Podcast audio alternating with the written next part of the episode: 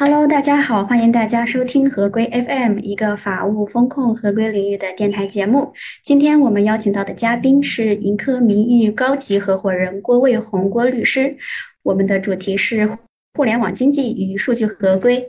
感谢郭卫红律师拨冗接受首席风控合规官的访谈。我们希望今天的访谈可以专业又活泼，深入浅出的为大家解答合规谜题。那郭律师，您原来担任上市互联网企业哔哩哔哩集团的合规与诉讼法务主管、数据安全法务专家，拥有合规及诉讼复合型经验，然后也为电商啊、音视频啊、漫画呀、直播、游戏软件等等互联网业务去做了一些合规的这样的一些案案子，然后也有央国企、跨境电商、头部互联网企业这种数据合规的咨询服务的经验。当然，您也参加了一些国家标准、行业要求、监管办法的起草和研讨工作，甚至也曾经受邀参加新华社内参调研等等。那您其实，在数据合规方面已经是有了非常丰富的从业经验了哈。我还是想代表我们的听众，呃，问一下，究竟什么是数据合规？能不能结合具体的例子来讲述一下？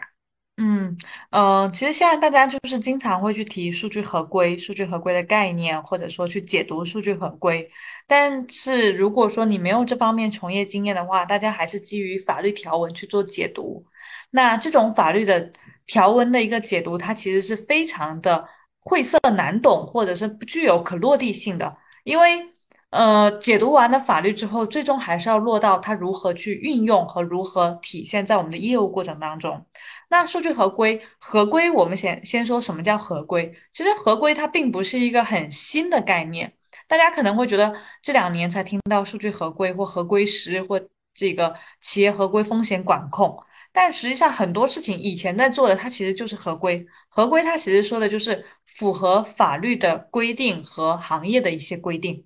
就符合规定嘛？它其实这个就是它的整个词语的一个来源。那符合规定呢？这个里面更深层次的，就像我们刚才说的，符合规定的一个前提，还有包括要兼顾到发展业务。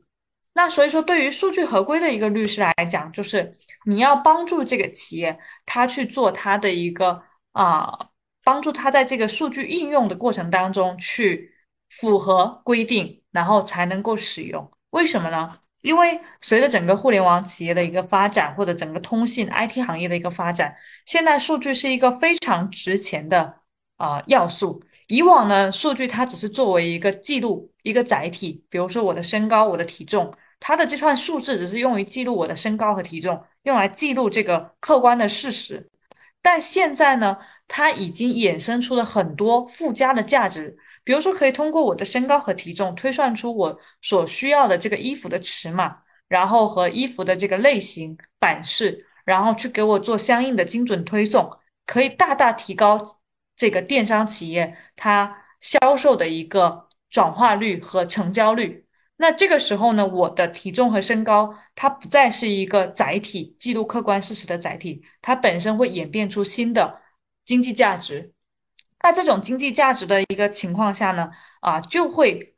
衍生出大家对数据的一个使用。所以我们可以看到这几年，比如说数据架构师、数据分析师啊，在整个行业当中，他们的这个角色或者说薪资水平待遇啊，需求量越来越大。那这个过程当中呢，是因为大家慢慢意识到了一个数据使用的一个价值。那这种价值呢，往往会导致大家去对它的一个滥用和侵权。啊，比如说之前我们的这种大数据杀手啊、数据伦理呀，或者说这种数据买卖啊等等这种情况，实际上它都是基于这种对利益的一个追求而去践踏或者说违反法律的一个规定和要求。那这时候就有两组矛盾了，一个是这个对数据的一个使用，因为大家切实的体体验到了这种数据使用对我们生活所带来的便利。我们现在每天的这个日常的这种吃穿住行用，都是离不开数据的。我们的 APP、我们的智能、我们的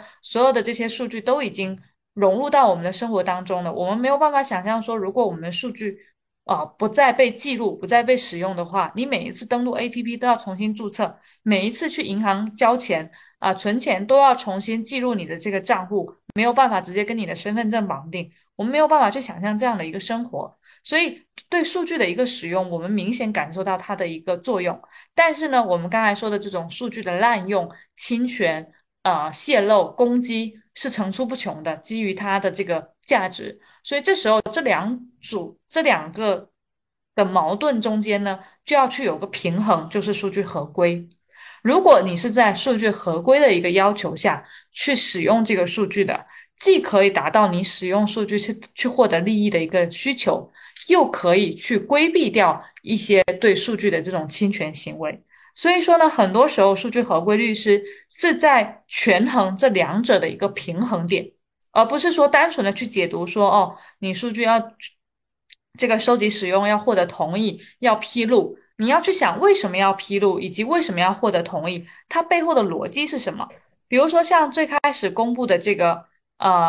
啊，比如说像我们这次的这个呃数据合规观的这个课程当中啊，我也跟大家分享了一下为什么网安法、数安法、个保法要分别出台，而不是把数安法和个保法融入到网安法的这个法律法规当中，然后去做一个比如说司法解释或者是。啊，修正案，而是单独去起出一个这样的一个立法，因为他们要保护的这个对象是不一样的。像网安法，它是有历史背景的，因为当时这个很多的这种啊，随着互联网它的一个升级之后，很多的这种线下的这些犯违法犯罪，或者说很多人可能在现实当中唯唯诺诺，在网络上重拳出击啊，这种对于这个呃这个这个互联网的这个秩序啊。是有很大的一个影响的。那当时也出现了非常多的这种网络攻击行为，所以你会发现，就是现实的一些规制，平时线下我们的一种法律关系、生活关系的这种法律，它已经不能完全适应互联网的一个发展了。所以它公布了网络安全法。网络安全法它更关注的是网络这个领域里面的一个秩序的问题。那么后面呢？呃，随着这个五 G 时代的一个发展，AI 啊、人工智能等等这个发展之后，数据的应用场景越来越多，数据的价值越来越大，所以呢，到了啊，不得不出一个数据安全法这样的一个立法的一个啊境地。那这个时候呢，对数据的一个保护不再是仅仅互联网领域的数据，非互联网领域有很多数据也是值得我们保护的。你比如说像我们国家的这种地图数据。啊，这种这个电力数据，它可以去还原出一个城市的架构，一个城市的一个情况的这种对国安是有非常大影响的。那么这个时候，数据也需要它特殊的一个保护。那对于这种数据的保护呢，实际上更多的是强调这种平等的一个保护。但是像个人信息保护法，它更强调的是说，这个数据是个人所有的，个人要占据它的一个主导权。所以说你会看到。啊，数据合规啊，或者说呃，这个你，所以你会看到这个个人信息保护法当中，它的每一个条款都是围绕的这个数据权利是在个人的这个基础上去立法的。你的所有的企业处理的这个行为都要基于个人的同意，都是在个人的授权情况下才可以进行的。个人随时可以撤回这种授权，随时可以要求你删除。那这个跟以往企业认为说你信息授权到给我之后，你就失去它的控制权。后面这个数据就归属企业所有，它是，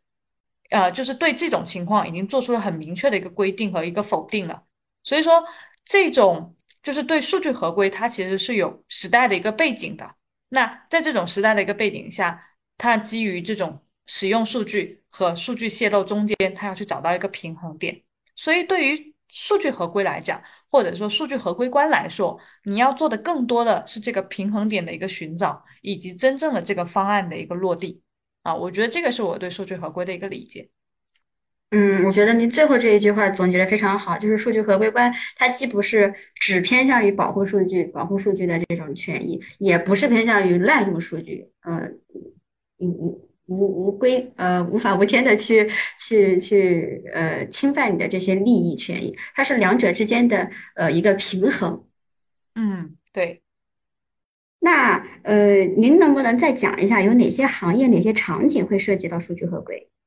嗯，实际上现在啊，我们经常说，好像已经没有企业离不开能离开数据合规这个命题了。嗯，因为这个，首先我们现在找不到任何企业没有数据。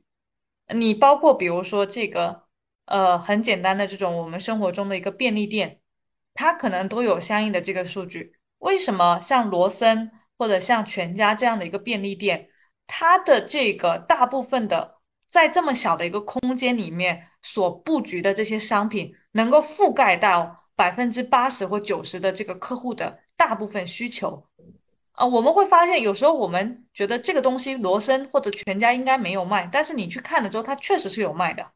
这个它是通过不断的这种数据的客户画像和用户数据的一个累积所形成的一个对它商品选品和布局。包括你会发现，所有的这个便利店，它的这个店铺里面货架的这个内容的布局，每一家都是一样的。你进门先是哪一些专柜，到哪里是饮料区，到哪里是这个盒饭区，然后哪里是水果区啊，哪些是生活用品区，它都是根据这种人的需求和习惯去做一个编排的。所以，呃，以往比如说我们早期的这种食杂店，你可能进去的时候你不知道可乐会放在哪里，但是像这种你进入便利店，你都可以直奔你需要的这个区域。所以现在我觉得已经没有企业它是没有数据的，包括。啊，我们传统的这种制造业，它也有这种电台或它的这个机电的这个机床的这种数据。然后呢，比如说我们的这个医疗行业，那医疗数据就不用再说了。医疗数据现在那么的值钱，而且对它的一个保护和这个滥用的问题，就是啊，每天都争执不休的。那包括这个呃传统的，我们想想最传统的，还有比如说学校。学校现在学生进入校园人脸识别啊，这个成绩的管控，然后他的一个档案记录啊，包括他在这个校园当中的一个监控等等的这些都离不开数据。所以以往可能比如说在五年前我们会去区分一个企业是不是互联网企业或者这个企业有没有数据，但现在我觉得已经没有企业它是没有数据了，只是说它在数据合规的过程当中承担一个什么样的角色。它是一个收集者，还是处理者，还是使用者，还是说他这三种角色都有？这个就要看具体企业它的一个工作侧重点是什么。那现在对于企业来说，有哪些是需要数据合规呢？我觉得有啊，这些企业是比较需要的。第一个呢是 to to C 的这种企业，嗯，那么它主要它的业务是针对这个大众的这种大量的这个个人的对象。那么它可能会收集非常大体量的这种数据，它的数据的合规和它的一个保护，或者说它的一个泄露所产生的一个后果的影响，会覆盖面会非常广，所以这类企业它是有需求的。第二种就是涉及到特殊行业管制的，就是这个行业的数据比较重要，并且原来就是强监管的一些企业，你比如说金融、医疗啊，还有比如说这个呃地图。测绘啊，电力等等的这些重要数据，或者说现在我们称为关键基础设施的这样的一些企业。那么第三个呢，就是一些这个呃数据处理的这样的一个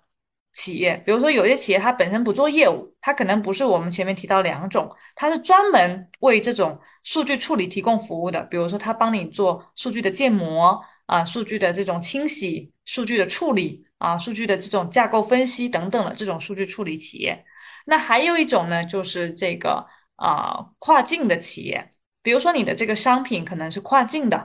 啊，那以往呢，比如说我们出口这个商品更关注的只是它的一个质量标准符不符合中国的质量标准以及进口国它所需要的这个质量标准，但现在我们要更关注它的一个数据啊，像现在很多的这种制造业，它都是智能制造业，像我们的这种。智能的床垫啊，智能的音箱啊，智能的手表啊，它里面会收集非常多的个人数据。那这个是不是符合当地国家对于数据合规的一个要求啊？我觉得这几个是比较需求比较强烈的一些企业。那在这种场景，在这个大的前提下呢，可能还取决于你企业现在所拥有的一个数据体量。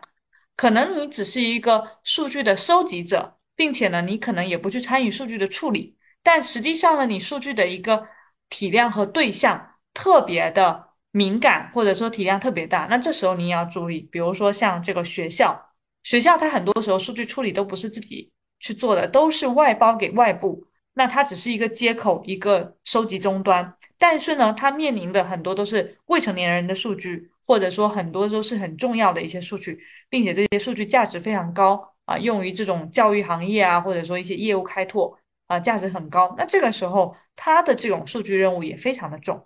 所以说，呃，这个 GDPR 会把数据处理者和这个呃整个角色去做划分啊，有控制者和处理者这样的两种划分。国内没有去做这样的一个划分，是因为它更想要涵盖到各个不同的角色。嗯，刚刚你也提到了，我们现在很多的这种产品其实都是智能制造，尤其像智能手表啊，然后呃智能智能桌椅啊。那我其实呃也了解到，您可能之前有过一个为智能家居的企业提供数据合规咨询服务的经历。那像这种智能家居，它要做数据合规，它的难点在哪里？